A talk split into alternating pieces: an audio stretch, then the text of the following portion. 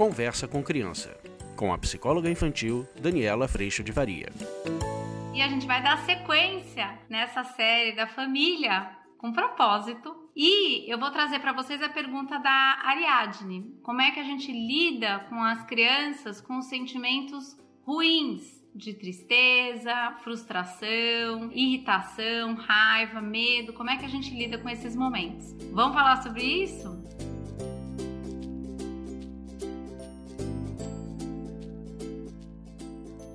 Oi, gente, tudo bem? Olha só, eu recebi a pergunta da Ariadne que ela diz assim: Você tem algum vídeo ou conteúdo que possa ajudar na questão de como fazer a criança de 7 anos lidar com sentimentos ruins, como frustração, perdas e negação, em uma brincadeira que tenha perdido, por exemplo? É tão interessante a gente parar para pensar, né, que há um julgamento da nossa parte de que esses sentimentos eles são ruins. A gente, a princípio, vive num processo cultural, às vezes até dentro da nossa própria família, da gente querer só alegria, felicidade, plenitude, só o um momento gostoso e bom. O ponto é que esses momentos desafiadores, com esses sentimentos, eles também têm propósito. Eles também nos contam exatamente a respeito do nosso funcionamento. E todos nós sentimos tudo isso. Então, se a gente for parar para pensar, por exemplo, quando a gente está vivendo um processo, muitos de nós nesse momento tá vivendo, eu tive isso um pouco semana passada, um pouco de ansiedade, um pouco de respiração suspirosa. É muito lindo a gente poder perceber que nesse processo de ansiedade, eu estou recebendo a notícia da minha tentativa de controle, da minha tentativa de voltar a ter controle frente a uma situação de percepção do nosso não controle e de percepção da nossa condição de vulnerabilidade.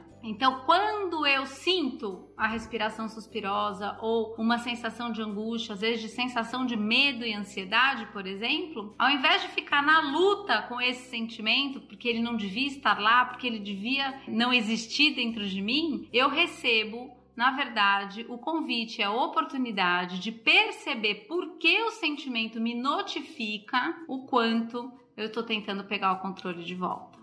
Muitas vezes, quando a gente vive a raiva, a frustração, a irritação, ou a gente vê as crianças sentindo tudo isso, é muito comum que, de novo, a gente queira tirar o sentimento. Eu quero que ela só sinta coisas boas e tudo mais. Mas é uma judiação a gente querer viver dessa forma. Porque na frustração, na raiva, na irritação, normalmente a gente está recebendo a informação de como eu gostaria que as coisas acontecessem do quanto a coisa não está acontecendo do jeito que eu gostaria. E também a oportunidade de, além de perceber que muitas vezes não acontecem do jeito que a gente gostaria, eu percebo o que é importante para mim, talvez o que me gera desconforto, qual é a oportunidade de aprendizado que eu tenho na situação através da presença desse desconforto via o sentimento de irritação, raiva, e a, a, frustração. Então eu recebo uma notícia, primeiro, do quanto aquilo é importante, eu recebo uma notícia da minha entrega, eu recebo uma notícia do que é que eu quero fazer na próxima vez. Então receber a experiência ou viver a experiência desse sentimento, que a princípio não devia estar lá pela nossa visão cultural da situação, eu começo a ser grato por sentir isso, porque eu entendo que isso me localiza no meu tamanho, nem tudo é do jeito que eu quero, mas também me traz responsabilidade a respeito do que eu tô fazendo, de como eu tô lidando com isso.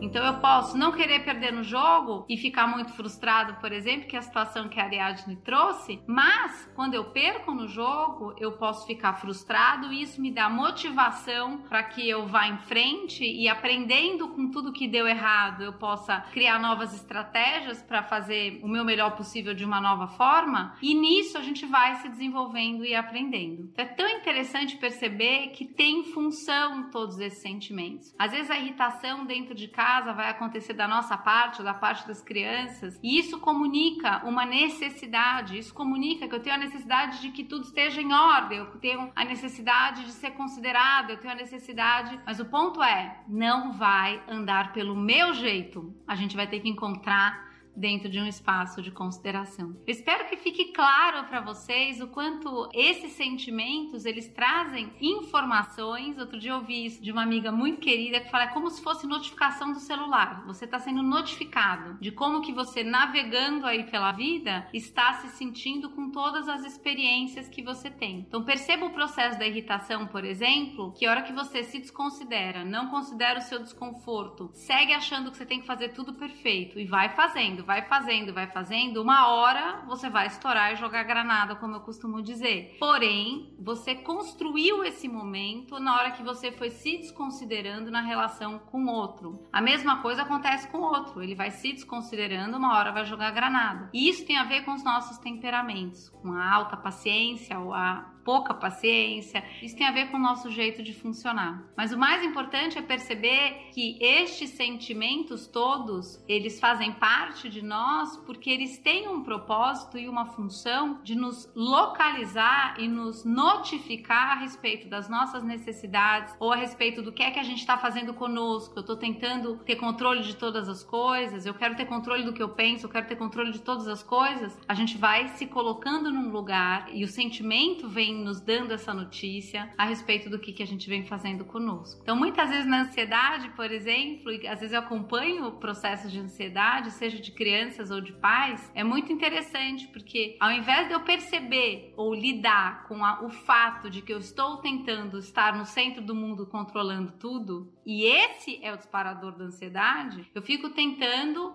controlar para que eu não sinta o mal-estar. Mas a hora que a gente entende de onde vem o mal-estar, você consegue realmente fazer o quê? Entregar. Eu não tenho controle, eu não tô com a rédea da vida da minha, na minha mão. E nesse processo, a gente vai aprendendo a ouvir essas notificações e a se reposicionar nas nossas atitudes.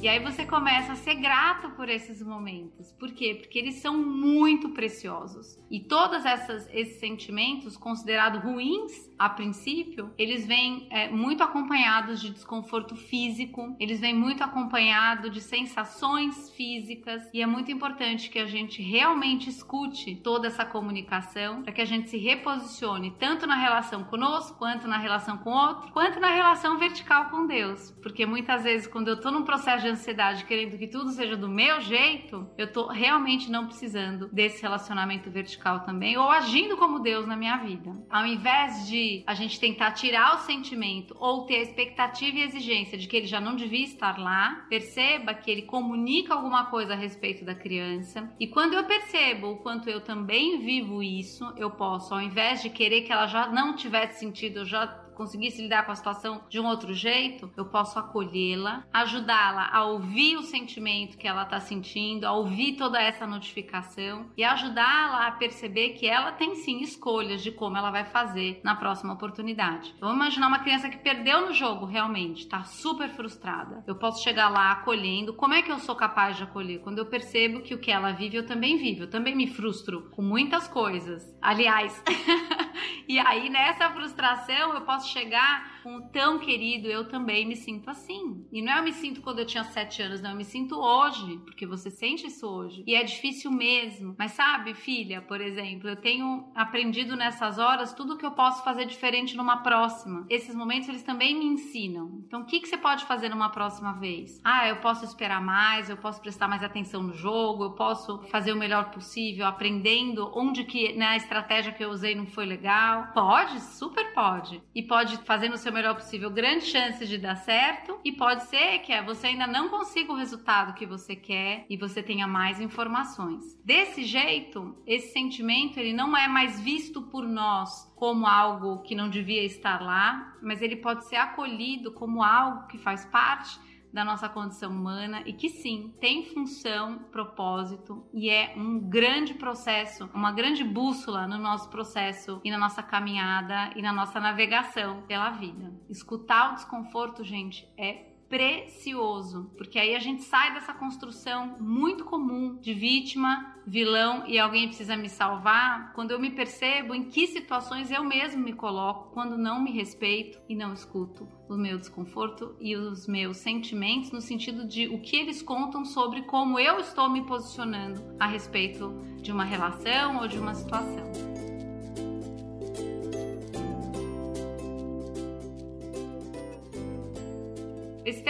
Ficado claro, Ariadne. Eu agradeço muito a tua pergunta. Eu espero que tenha ficado claro para vocês que esses momentos são uma grande oportunidade da gente se afiar e da gente perceber a nossa relação comigo, com o outro e com Deus. E a gente se vê na próxima oportunidade. Eu agradeço a Deus em primeiro lugar por todo o sossego que ele traz para que eu olhe para essas emoções, às vezes muito desafiadoras, e receba com muita clareza o convite para o meu aprendizado. E eu agradeço demais a tua presença aqui. A gente se vê. Tchau!